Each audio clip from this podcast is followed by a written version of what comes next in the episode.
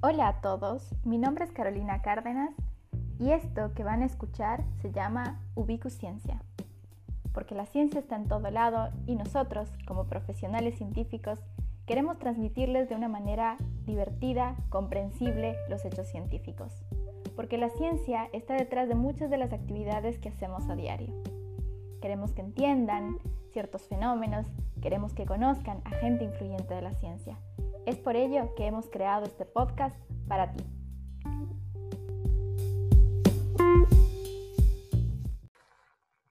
Hola, ¿cómo están? Estamos en un nuevo podcast para ustedes y el día de hoy tengo a un invitado muy especial. Él es Claudio Carvajal, es un amigo mexicano eh, y nos conocimos, tuvimos la dicha de, de conocernos porque también se encuentra haciendo en parte divulgación científica con su fundación, es la Fundación Idea Joven México. Y em, él estudió en la Universidad eh, en Santander, España, eh, una maestría en biología molecular y biomedicina. Y vamos a hablar de un tema que es súper importante, que es el sistema inmune, en específico eh, la memoria del sistema inmune innato. Hola Claudio, ¿cómo estás? Hola, Caro, ¿cómo estás? Espero que estés muy bien y muchas gracias por la invitación. Estamos muy, muy gustosos de tenerte por acá eh, para que podamos contar un poco de ciencia a nuestro público y para que vean que tenemos eh, amigos de diferentes lugares.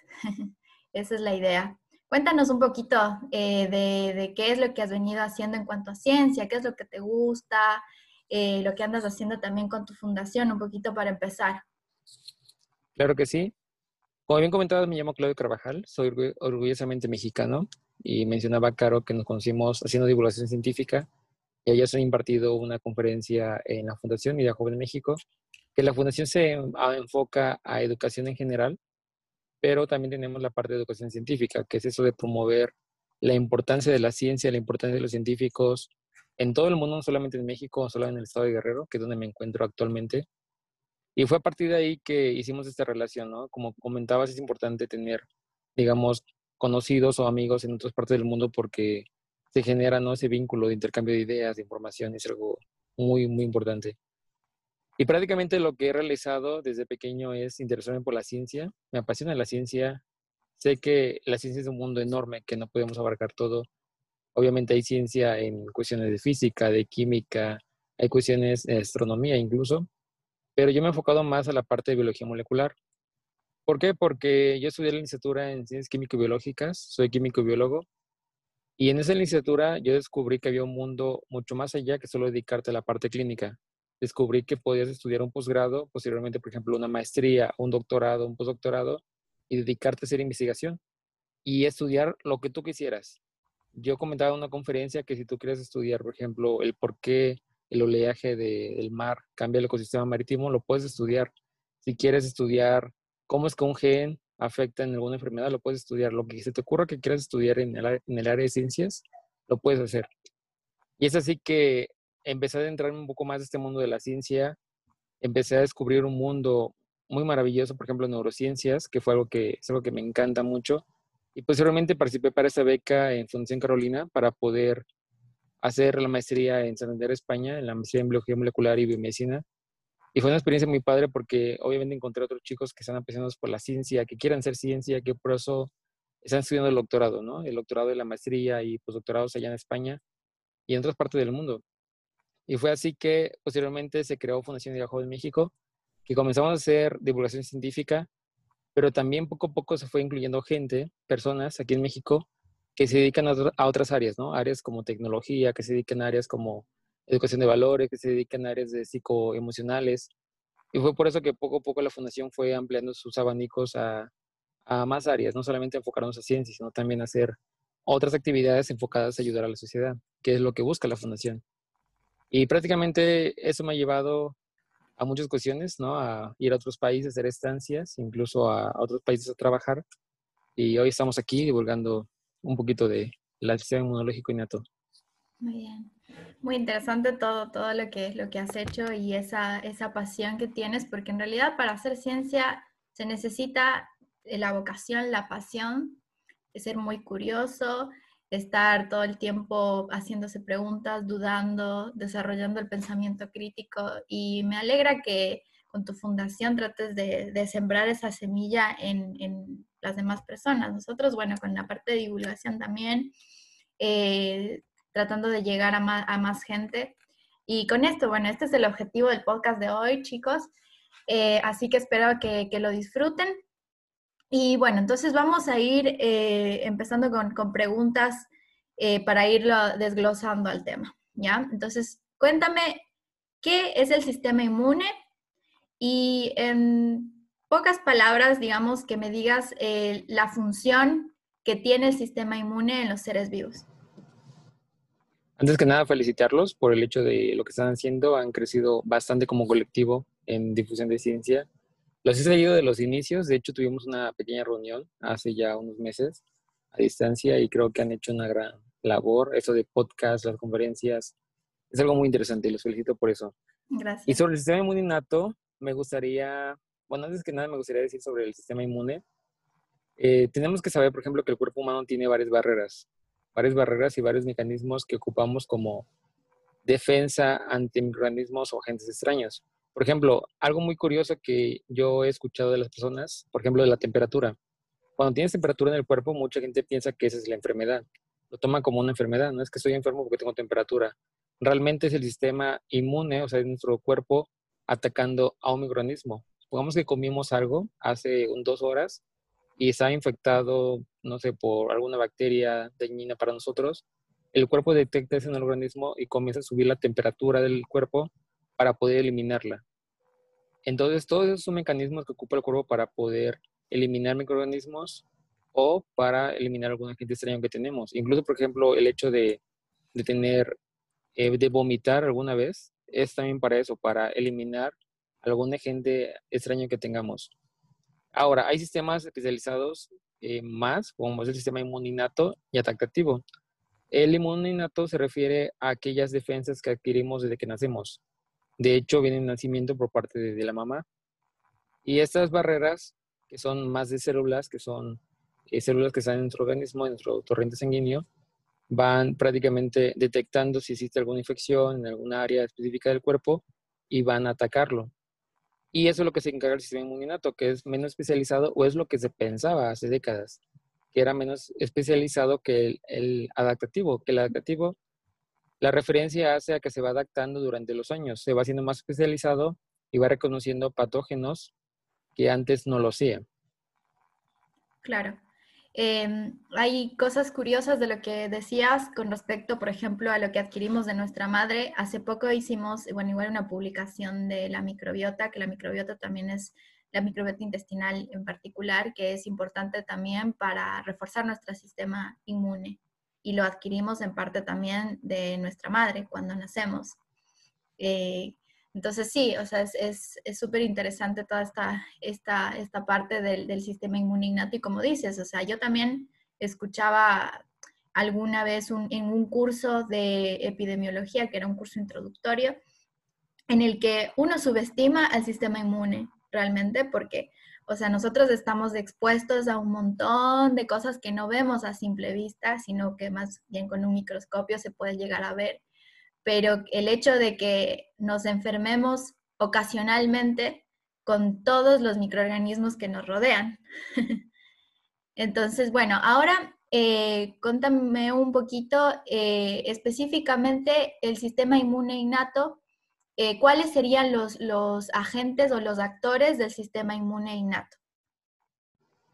Claro que sí. De hecho, el sistema inmune innato son aquellos, por ejemplo, los monocitos, natural killer, que es una célula también que forma parte de esto, los macrófagos, y son, digamos, los representantes del sistema inmuninato. Estas células generalmente, por ejemplo, lo que comentabas anteriormente que se subestima al sistema inmuninato o al sistema inmunológico en general, es porque siempre ha existido una dicotomía entre uno y otro. Es decir, siempre ha existido una relación directa en semejanza, pero a la vez de diferencia entre el adaptativo y el innato. Y por ejemplo, los representantes por excelencia del sistema inmune adaptativo son las células T y B, los linfocitos B y T. Eh, entonces, esas células son las que se encargan, por ejemplo, de la memoria, que es algo que decíamos que se van adaptando durante el paso del tiempo y que van reconociendo los patógenos una vez que vuelven otra vez a ingresar.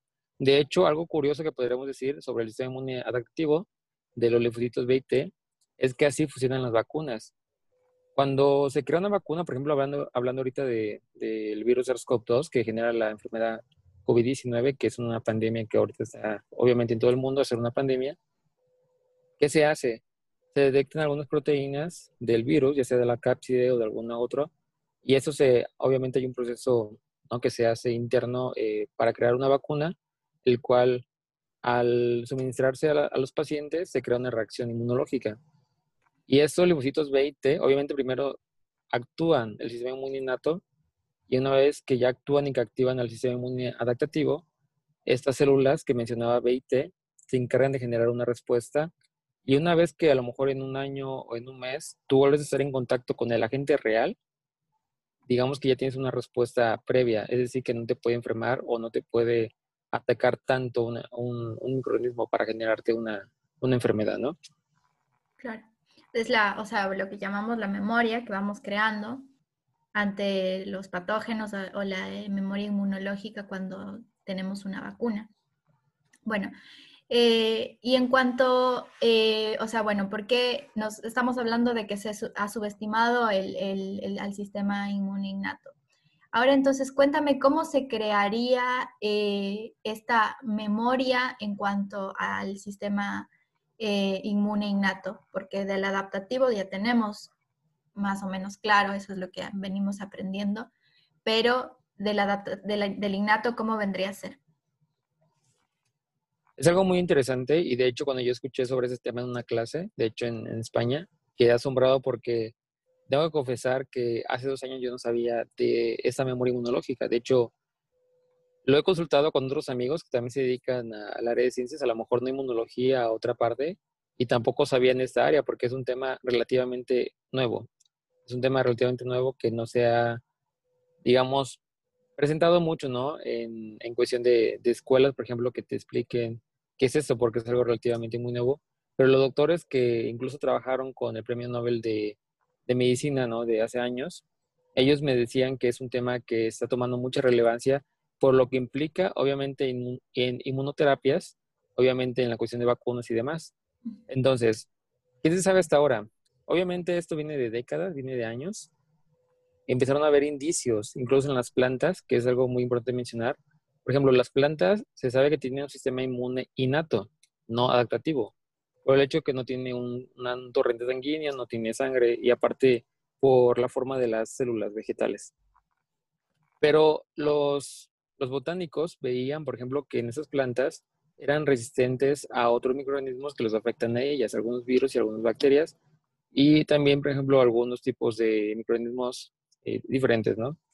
Entonces, ellos empezaron a cuestionarse el por qué surgía esto, por qué las plantas eran resistentes, digamos, a una reinfección ¿no? de algún agente extraño. ¿Y qué descubrieron aquí? Descubrieron que ellos en aquel momento no lo nombraron como eh, memoria del sistema inmuninato, porque obviamente digamos que no existía una diferencia entre uno y otro, pero a partir de ahí dio la pauta para empezar a hacer experimentos en organismos más, pequeños, como es el caso del ratón. Y posteriormente hubo ya pruebas contundentes con una vacuna de tuberculosis hace ya algunos años, que efectivamente fue creada para eso, ¿no? Para atacar la enfermedad, pero vieron que también tenía un efecto positivo para otro tipo de enfermedades. Y a partir de ahí surgió toda esta gama de información que tenemos actualmente de cómo es que surge, ¿no? La memoria en el sistema inmuninato que actualmente, por ejemplo, se sabe que el sistema inmune es más específico que el adaptativo. Antes sabía que el sistema inmune adaptativo simplemente era sobre un, microorganismo que ya estaba en el cuerpo y que en una reinfección lo volvía a detectar y lo atacaba prácticamente. En el sistema inmune innato se ha visto que prácticamente la gama es más amplia por dos tipos de moléculas, las moléculas que se llaman PAMS y DAMS. Uh, DAMPS por danger y PANS por patógeno. Entonces, ¿a eso qué se refiere? Por ejemplo, eh, imaginemos que un virus infecta algún tipo de, célula. Cuando ya se reproduce, por así decirlo, reproducir ese tipo de, virus y explota la, célula, ese DNA que tiene la célula en el núcleo y demás, y otros tipos de, proteínas que están en los organelos y toda esa cuestión, lo detecta el sistema inmune innato. Y eso lo considera como peligro porque el DNA, por ejemplo, no puede o no tendría que estar fuera de una célula. Y a partir de esa señal que encuentra en torrente sanguíneo o en algún otro lugar, detecta prácticamente que hay algo que está pasando, porque ese DNA, ese ácido nucleico no debería estar fuera de la célula. Y a partir de ahí se genera esta respuesta inmune innata que obviamente después genera a la adaptativa. Y también la otra es que ese sistema inmune innato, la memoria, se basa en moléculas que están presentes en varios tipos de patógenos. Hay eh, bacterias que comparten proteínas en la, membrana que ellos tienen y es así que el sistema inmune innato al, detectar esa proteína que comparten varias bacterias activa sin necesidad de recordar una sola bacteria específica. Ok. Pero entonces, o sea, eh, por ejemplo, qué sé yo, si, tenemos una bacteria, un, coliforme y por el otro lado, no sé, un eh, y digamos, no, digo que sea así, pero que si es que comparten eh, alguna eh, molécula en la membrana que es reconocida por el ignato. O sea, en cuanto a especificidad, por ejemplo, o sea, en ese sentido, ¿va a discernir o cómo, o sea, porque me dices que van a, como que, eso no me queda claro, digamos. ¿Cómo es el discernimiento con bacterias que, eh, que comparten ese tipo de moléculas? Vamos a ponerlo en una analogía. Supongamos, por ejemplo, que tu iPhone o un celular, digamos que la cámara solo te detecta aquí, ¿no? Tu rostro. Entonces, supongamos que ese celular es el linfocito BOT ya tiene una respuesta anterior y que ya te detecta, o sea, ya sabe que eres tú, ¿no? Entonces vamos a poner lo que tú eres, por ejemplo, Staphylococcus aureus. Entonces, ese celular, que es esa célula T o B, solo te va a reconocer a ti y solo a ti. Ahora, supongamos que, por ejemplo, eh, en este caso, no sé, otra analogía podría ser que ahora son los checadores, no sé si, si en otros países lo vayan a entender, checadores donde tú vas y pones tu huella para, por ejemplo, accesar ¿no? al trabajo, para decir que acabas de llegar, o sea, marcar la hora. Sí. Mm, eh, timbre también se puede decir. Se dice, en Ecuador al menos se dice, cuando vas a entrar a trabajar tengo que timbrar. Cuando timbre, el timbrar, es este aparatito, ¿no? Que tú pones tu huella digital y te detecta. Digamos que ese aparatito sería una célula que ya adquirió la memoria del sistema inmuninato y que prácticamente no solamente detecta, por ejemplo, a ti, sino que detecta, digamos, a toda una gama de, personas, que en ese caso, por ejemplo, digamos que los trabajadores de ese lugar serían puras bacterias, puras bacterias que, están, no sé, en una, gama no amplia de, de, compartir alguna proteína que se encuentra en la membrana. Entonces, digamos que así es como funciona, digamos que la diferencia o la dicotomía, que es lo que volvía que hay una semejanza, pero a la vez hay una diferencia entre uno y otro, es que el sistema inmune adaptativo solo te detecta a ti, solo a ti. Digamos que sabe quién eres, incluso sabe cómo, cómo es tu cara, sabe cuál es tu nombre, todo lo demás. Y en el caso, por ejemplo, el sistema inmune innato, que es el, el aparatito el, para timbrar o checar, que decimos aquí en México, digamos que detecta a una persona, o sea, sabe que, sabe que es un trabajador de ese lugar y a lo mejor sí puede saber quién es, pero digamos que en general se detecta que son trabajadores, ¿no? En ese caso es lo que detecta que son bacterias y al, digamos, si lo vemos como si fuera una persona, sabe que son dañinas al, al organismo, al cuerpo humano y es por eso que, que actúan. Ok, bueno, perfecto. ¿Y cómo se ha visto entonces que se crean, por ejemplo, a qué se debería esta eh, propiedad del sistema inmune innato? Molecularmente eh, es un poco complicado de explicar, pero ¿cuál sería la explicación que se ha venido investigando con respecto a, este, a que esto suceda? Es una muy buena pregunta y, por ejemplo, de manera, la, la palabra técnica, eh, al menos en el sistema inmune adaptativo, es la recombinación genética, que es un proceso que no vamos a entrar ahorita a detalle, pero en la cuestión del sistema inmune innato, lo que se hace es que ocurre procesos epigenéticos. La epigenética tiene la influencia en que estas, estas células puedan adquirir la memoria del sistema inmuninato.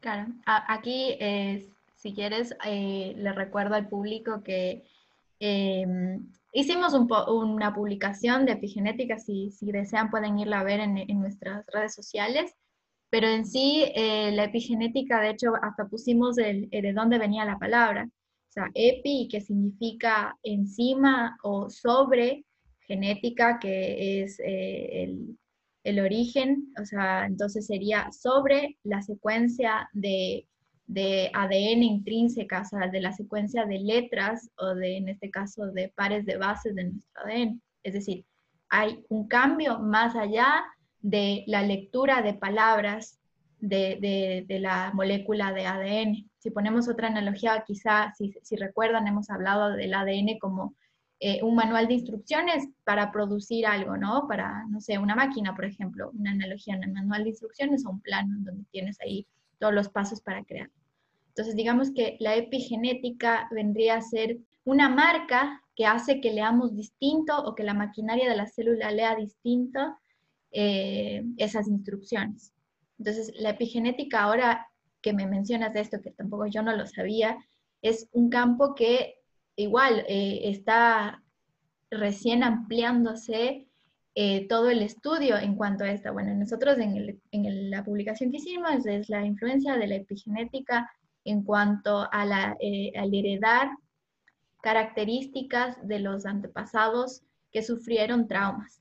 Pero esto es otra cosa, también una, digamos, un campo de la epigenética en el sistema inmuninato que explicaría por qué. Y de hecho, por eso debe ser que hace mucho que no se conoce sobre esto, porque la epigenética es relativamente nueva también. Ahora entonces, explícame más o menos cuáles serían los, las características epigenéticas o las marcas epigenéticas que actuarían en, en las moléculas del sistema inmuninato. Hablándolo del sistema inmuninato, podemos mencionarlo que toda la epigenética hace posible que se exprese algunos tipos de genes eh, vamos a decirlo como una secuencia de DNA específica, y que eso genere una proteína, que también en podcast anteriores lo han, lo han platicado un poco, y esa proteína va a surgir un efecto en las células que va a aumentar, en ese caso, la capacidad de reacción de las, de las células que se encuentran en el sistema inmuninato y por ende su acción. Por ejemplo, algo que es importante eh, mencionar aquí es que a diferencia a lo mejor del sistema inmune adaptativo, que lo que se encarga es de reconocer a organismos específicos y atacarlos de manera más intensa, lo que hace el sistema inmune innato en esa memoria es que incrementa su actividad. Es decir, por ejemplo, la respuesta inflamatoria se ve aumentada y eso genera que la respuesta del sistema inmune adaptativo sea mucho más rápida que en tiempos anteriores. Es algo muy importante mencionarlo. Entonces, la epigenética es lo que hace hace modificaciones en este tipo de células que mencionaba. Por ejemplo, incluso ahorita también hay unas células que se llaman IL y hay uno, dos, hay varios tipos que se piensa que son similares a los linfocitos B y T. Digamos que cumplen la función de esas células en el sistema inmune adaptativo en el innato. Entonces, ese tipo de procesos epigenéticos lo que crean son reacciones dentro de la célula del sistema innato que generan que tengan un aumento en la actividad, un aumento en la actividad y que incluso duren un poco más en circulación en el torrente sanguíneo. Entonces, esos cambios hacen eso, hacen que la intensidad de reacción sea mucho mayor. O sea, en sí hablamos de que la epigenética va a hacer que eh, mediante estas marcas, que ahora si quieres hablamos un poco de cuáles son específicamente, harán que se exprese mayor mm, eh, un gen que es el responsable de que se produzca eh, una molécula que va a estar actuando en el sistema inmune innato. Ahora, entonces, eh, porque nosotros en, en, la publicación esta de epigenética nombramos tres marcas epigenéticas que eran la modificación de las proteínas histonas, que vamos a hablar en términos generales, las proteínas histonas son aquellas que se encargan de em, empaquetar a la molécula del ADN. Si pensamos, por ejemplo, en una manguera eh, que necesitamos enrollarla, la, se necesita fuerza y energía, entonces las listones, listonas cumplen esa función. Entonces, pasa algo con la epigenética sobre estas proteínas que se encargan de hacer que el ADN esté más o menos escondido, por decirlo así, para expresarse o no. Hay otras modificaciones que son, por ejemplo, eh, la metilación, eh, que vienen a ser como una marquita de un grupo químico, eh, que son grupos metilos. Y la otra, bueno, que habíamos puesto en la publicación, son pequeñas moléculas de ácidos nucleicos, específicamente RNAs o ARNs, que no son eh, codificantes, es decir, que no cumplen la función dentro de nuestra célula de llegar a producir una proteína. Porque bueno, en algún momento lo vamos a desarrollar en otro podcast quizá, pero eh, intermediariamente necesitamos un ARN como mensajero para que a partir de las instrucciones del ADN se produzca una proteína. Pero hay ARNs que cumplen otra función y se ha visto que hay algunos que actúan como marca epigenética. Entonces, Claudio, yo te quiero preguntar, específicamente en, esta eh, característica del sistema inmune innato, eh, ¿cuáles son las marcas que se han, visto involucradas, las marcas epigenéticas? Claro que sí. De hecho, eh, son cuatro procesos que se han visto. Lo que comentabas tú al inicio, que son la modificación de las histonas nucleosomales. ¿Qué hacen esto? Hacen que se inhiba la expresión de un gen específico. al final, todo lo que gira en torno al sistema inmune innato en la memoria inmunológica es eso, es, digamos, reprimir, por decirlo de una forma más entendible, eh, la acción de algo que hace que la respuesta del sistema inmuninato sea menor. Digamos aquí, todos esos procesos epigenéticos que ocurren hacen lo contrario, hacen que la actividad y función y activación de las células sea mucho mayor. Entonces, por ejemplo, en esta modificación de las zonas se genera una serie de procesos que hace que no se expresen ciertos genes y por ende que la actividad no reduzca de esas células como por ejemplo natural killer, eh, lo de monocitos, macrófagos y demás. Entonces son cuestiones que ocurren. Eh, también por ejemplo la metilación del DNA, que la metilación del DNA, supongo que lo he mencionado un poquito en la parte de epigenética, es como silenciar, ¿no? Es silenciar igual eh, prácticamente un gen, ¿no? Una parte del, del genoma que lleva una actividad específica. En este caso es disminuir, como decía, es, eso es muy simple porque simplemente es disminuir agentes que hacen que toda esta, esta acción del sistema inmune innato se vaya apagando. Al contrario, lo inhiben para que continúe y al contrario incremente. De igual forma también la modulación de microRNAs, que aquí es algo muy importante porque ¿qué se hace? Eh, al modular esa parte, eh, los microRNAs, al modularlos, que específicamente es el 155, actúa en procesos metabólicos y al actuar en procesos metabólicos se generan proteínas que incrementan la capacidad de otras acciones epigenéticas. Y esto hace, por ejemplo, que poco a poco se vaya coadyuvando a que todo el proceso sea integral, o sea, que no sean procesos separados, que no sea solamente la acetilación o que solamente sea la metilación, sino que sea un proceso que va compartiendo uno y otro, porque eso es algo muy curioso de este proceso epigenético en general, que son momentos en los cuales ambos influyen en el otro para que pueda darse el efecto que es aumentar esa respuesta del sistema inmuninato. Y finalmente, los RNA largos no codificantes también juegan un papel muy importante porque se encargan de lo mismo. Digamos que prácticamente eh, la base es esto, que silencian o que inhiben la acción de ciertos agentes que hacen que se vaya apagando, por así decirlo, apagando la acción del sistema inmuninato. Entonces, que al contrario, hagan, por ejemplo, que estas células tengan un tiempo de vida mucho mayor comparado como lo tendrían cuando no están en contacto ¿no? con algún tipo de agente extraño o patógeno. Bueno, y eh, ahora, em, bueno, con respecto a un poco ya que lo desarrollamos esto, eh, ¿te surgió el interés de, investigar un poco más acerca de este tema eh, porque, digamos, era relativamente nuevo, porque no se ha estudiado mucho, porque quizá hay cierto, no sé, eh, cierta incredulidad quizá por temas así que no están todavía tan, tan estudiados, digamos, en sí, la epigenética y ahora esto que nos estás contando de, de la memoria y de selectividad del sistema inmuninato. O sea, ¿qué es lo que te motivó también un poquito más para irte para investigar, para escribir un poco más acerca de eso, para hablar sobre eso? Claro que sí. De hecho, me gustaría mencionar algo primero. Cuando yo estuve en la, en la maestría estudiando eh, este posgrado, teníamos que seleccionar diversos tipos de áreas o materias que teníamos que llevar durante todo ese año, ¿no? De, de materias de estudiar. Yo, siendo muy franco, no me gustaba mucho esta área de inmunología porque yo consideraba que no sabía mucho de esta área. Y a mí me gustan mucho los retos, o sea, a mí como persona me gustan mucho los retos y dije, ese es mi momento para aprender más sobre esta increíble área de la inmunología y prácticamente decidí, decidí inscribirme en, ese, en esa lista de alumnos que iban a tomar esa materia. Obviamente llegué un poco nervioso porque mis bases de inmunología no eran muy buenas, que digamos. Yo sabía que a lo mejor iba a ser un poco complicado ponerme al nivel de otros que tenían a lo mejor más conocimiento sobre esta área, pero lo que reconozco mucho de los maestros, de los doctores que nos impartieron las clases, es que empezaron desde lo más básico, o sea, empezaron desde lo más básico explicando qué células pertenecen al sistema inmuninato y qué células pertenecen al sistema inmunitario. Y poco a poco me fueron enamorando de esta materia, que yo cuando acabé el curso estaba súper fascinado de este mundo de inmunología, que en mis campos siempre ha sido otros, han sido neurociencias, han sido igual eh, algunas partes de, materias relacionadas con cáncer, ¿no? biología molecular y demás del cáncer. Pero cuando conocí inmunología fue una fascinación que tuve y cuando me explicaron este tema que yo no conocía y que no he conocido por varios años, quedé fascinado. Dije, es que esto me encanta, esto me interesa.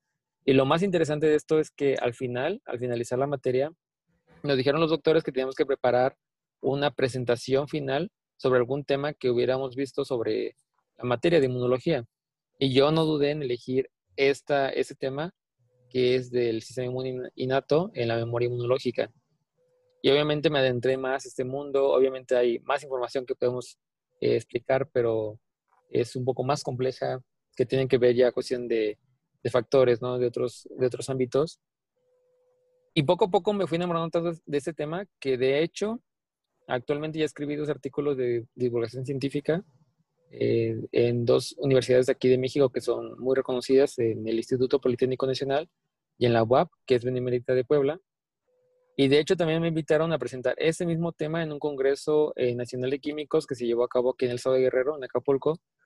Y fue algo muy padre porque fui yo quien presentó ese tema frente a varios químicos, a varias personas que llevan años hasta en esta área, ¿no? Dedicándose. Y yo sigo, y yo pienso que este tema me ha apasionado de inmunología. Obviamente hay mucho más por explicar, hay mucho más por, por integrar. Pero lo que quiero dejar en claro y lo que quiero dejar ahorita con todo lo que acabo de decir es que no le tengan miedo a las cosas. Yo al inicio tengo que confesar que tenía miedo a inmunología. Dice, es que yo creo que no sé mucho de inmunología, no me voy a meter en una materia así, pero tomé el reto de decir, me voy a meter y voy a aprender mucho inmunología y cuando acabe la, la materia voy a saber sobre esa rama.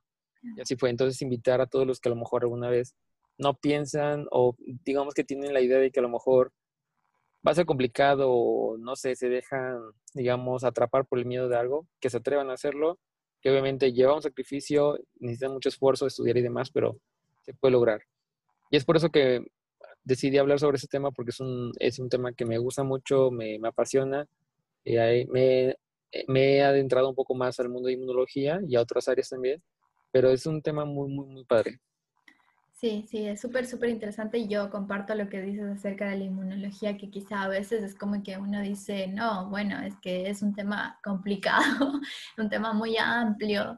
Sí, la verdad es que yo creo que nos pasa muchos de eso, o sea, lo comparto contigo también, pero también como que yo siempre invito a que eh, la ciencia, como empezamos diciendo en este podcast, que es muy amplia, entonces uno puede eh, reinventarse alrededor de ella, o sea, ir buscando diferentes temas, como vos dices, has visto acerca de neurociencias, ah, de, igual eh, biología molecular, en cáncer y ahora en inmunología, entonces es como que yo tuve profesores igual en la maestría que mm, de pronto, o sea, habían estudiado cosas de biología molecular en cuanto a tiroides y después eh, se adentraron más en cuanto a la microbiota. Entonces es como que otra cosa completamente diferente. Y está bien, o sea, yo me parece que mejor aún que vayamos conociendo diferentes cosas. Yo me acuerdo también, en, tuve la oportunidad en, en el último laboratorio en el que estuve, donde hice mi tesis de maestría, fue un premio Nobel. Lo que él nos decía era que eh, mientras más eh, amplio sea, por ejemplo, un grupo de investigación en cuanto a multidisciplinaria, eh, la gente que esté ahí es mejor. Y también que uno no se, no se casa, por decirlo así, con una sola área, o sea, como ir explorando todo lo que la ciencia ofrece. entonces, súper interesante si tú em, hicieras un doctorado, ¿lo hicieras en inmunología o qué es lo que más te gustaría eh, profundizar haciendo un doctorado? Es una excelente pregunta y me encantó obviamente la historia que contabas de, obviamente de atrevernos ¿no? a muchas cosas y demás y que la ciencia es multidisciplinaria, no podemos casarnos con una sola área y incluso como persona no te puedes casar como con una sola área, ¿no? Yo incluso he incursionado en el mundo de, de, la radio. Entonces dicen, ¿qué hace un químico no, en la radio? Pero digamos que hay que tratar de hacer muchas cosas. A mí me encanta hacer muchas cosas. Y es por eso que ando de aquí para allá, ¿no? Del tingo al tango, diríamos aquí en México. Y yo creo que el doctorado no lo haría en inmunología. Eh, me, me, encanta la, el área, me apasiona. Pero yo creo que lo haría en neurociencias. Eh, tenía, he tenido el honor de conocer al doctor José Lono Muñoz, el doctor José Luna Muñoz es un científico muy importante en México que actualmente es el director general del Banco Nacional de Demencias, tiene varios encéfalos humanos. Y esos encéfalos humanos tienen varios padecimientos o varias alteraciones. Por ejemplo, tiene eh, cerebros humanos con enfermedad de Alzheimer, con Parkinson, con derrame cerebral y demás. Y todo eso lo hace para crear investigación, los hace colaboraciones para crear investigación e incluso es cofundador del, del Biobanco Nacional de Demencias de República Dominicana y está en planes de consolidar otro biobanco en Chile. Entonces, es un científico que prácticamente me ha hecho que me apasione esta área de, de las neurociencias y ya teníamos también impactado el hecho de estudiar la maestría con él. Me surgió la oportunidad de estudiar la maestría en, en España y tuve que aprovechar, obviamente, una oportunidad así única de irme a España. Pero yo creo que en esa área es muy específica, me gustaría hacer el doctorado, porque es algo que me apasiona. Me apasiona la inmunología, me apasiona muchas áreas, pero yo creo que me apasiona mucho más neurociencias. Es algo que no cambiaría por muchas cosas, por más. Entonces, el trabajar con encéfalos humanos, el trabajar con la enfermedad de Alzheimer eh, y demás, es algo muy increíble que ya lo he vivido porque hice una estancia en su laboratorio de él en el 2016. Y de hecho, este trabajo que hice con, con él en ese laboratorio lo presenté en, un coloquio de, jóvenes investigadores y le gustó mucho a todos los doctores, a todo el jurado que estuvo nominado entre los 10 mejores trabajos. Y obviamente le puse mucho empeño porque también me, encantó esta área de neurociencias, entonces yo sé que, yo sé que por ahí va, por ahí va mi, mi carrera científica en un futuro. Qué bien. Sí, eh, es como sí, o sea, ir probando de a poquito y ver. Yo diría, yo también he pensado y digo, si es que llego a hacer un doctorado, me gustaría incursionar en epigenética porque es una cosa, o sea, una área súper, súper amplia y que se puede hacer un montón de cosas. Así que bueno, está, está, está lindo compartir estas experiencias. Por ahí si alguien también se quiere animar a estudiar ciencia para que sepan que, que hay un montón de campos súper apasionantes, interesantes en investigación eh, y de igual forma que en Latinoamérica hay un capital humano extraordinario que tenemos en cuanto a ciencia, investigación, y que bueno, y un poco lo que hacemos también en, este tipo de espacios es mostrarles eh, todas estas personas que están en, en la región eh, con todo este conocimiento y esta, estas ganas de, de hacer ciencia. Así que, bueno, Claudio, si, si quieres aumentar algo más, si quieres contarnos alguna cosita más, sino para ir cerrando esta, este podcast que ha sido muy, muy, muy enriquecedor. Y también agradecerte por el espacio que tenemos contigo y la colaboración con la Fundación. Y de igual forma, eh, chicos, les invitamos que sigan a la Fundación Idea Joven México en sus redes sociales, están en Facebook, en Instagram, en Twitter también, eh, para que vean todo el trabajo que están haciendo por allá y que también colaboran con nosotros. Así que les animamos a que, a que lo sigan y, de igual forma, si es que desean que hablemos de algún otro tema, pues que nos digan. Así que Claudio, te dejo la palabra para si deseas decir algo más. Muchas gracias, Caro. Primero agradecer a todo el equipo de Wikicencia, especialmente a ti por permitirme dar ese espacio. Realmente es que me encanta hablar sobre ciencia, me encanta. Yo creo que ya te dado cuenta que todo este mundo de compartir y divulgar es algo que me apasiona. Y agradecido realmente por la invitación. Eh, yo creo que es un proyecto muy interesante el podcast. Los felicito. Ya he escuchado los que tienen, algunos que los que tienen, entonces yo creo que es algo muy interesante. Invitar a todos los chicos a que continúen en este ámbito de escuchar los podcasts que están creando. Obviamente que si hay alguien que se anime ¿no? a participar, que lo haga. Y que continúen viendo las actividades que realiza tanto Bicociencia como Función de Ojo de México. Porque también nosotros nos enfocamos a ciencia, a lo mejor no exclusivamente a eso, pero llevamos, por ejemplo, ahorita unas conferencias virtuales en las cuales también ustedes participaron, eh, que son los martes y los jueves a las 6 pm hora México. Y creo que en Argentina serían a las 8. Y en Ecuador no cambia, ¿no? En Ecuador sigue siendo a las 10 de la tarde. Sí. Entonces, martes y jueves a las 6 de la tarde estamos haciendo unas conferencias sobre temas de ciencia y tecnología e innovación en varios aspectos. Hemos tenido temas de astronomía, tuvimos apenas a dos doctoras que están enfocadas en el área de veterinaria y hablaban sobre el origen incluso del SARS-CoV-2, el virus. Entonces son temas muy interesantes que hemos ido tocando poco a poco en divulgación científica. Y simplemente agradecer e invitar a todos los jóvenes a que continúen interesados por la ciencia. Realmente la ciencia, yo siempre he creído que la ciencia, y no solo yo, porque lo hice en muchas organizaciones, la ciencia y la tecnología en un país cuando aumenten a nivel considerable pueden crear un cambio positivo en varias áreas del país. Es decir, por ejemplo, si México tuviera mucha creación o mucha exponenciación de ciencia y tecnología, eso haría que el país fuera mucho más rico en varios aspectos. No solamente en cuestión económica, sino en culturales, en sociales, en educación y demás. Entonces, es algo muy importante difundir eso de ciencia, es muy importante difundir la tecnología. Y agradecerles realmente a todos ustedes por la labor gran, tan grande que están haciendo. Los he seguido muy de cerca desde sus inicios y estoy encantado de ver el crecimiento que tienen y les deseo mucho éxito. Sé que van a llegar mucho más lejos de lo que han llegado en estos meses. Y simplemente agradecer, estoy muy agradecido y esperamos que no sea la última vez que colaboremos. Seguramente vendrán más cosas. Lo último que quiero decir es que también cuando nos conocimos siempre nos transmitiste ese, ese espíritu de como de conseguir esas cosas, porque nosotros veníamos un poco tímidos, así como recién estamos empezando, eh, y dar la charla en, tu página la primera vez en vivo, entonces era como que nos motivaste bastante así como, no, bueno chicos, pero no pasa nada, así. Y así motivarles a otras personas que igual si tienen espacios de lo que estén mostrando, también que lo sigan haciendo con, con ganas. Así que bueno, chicos, muchas gracias por acompañarnos hoy y estén atentos en nuestras redes sociales. Tenemos mucho, mucho contenido y muchas ganas de divulgar ciencia, así que espérennos con más contenido. Hasta una próxima ocasión. Bye. Hasta luego, bye.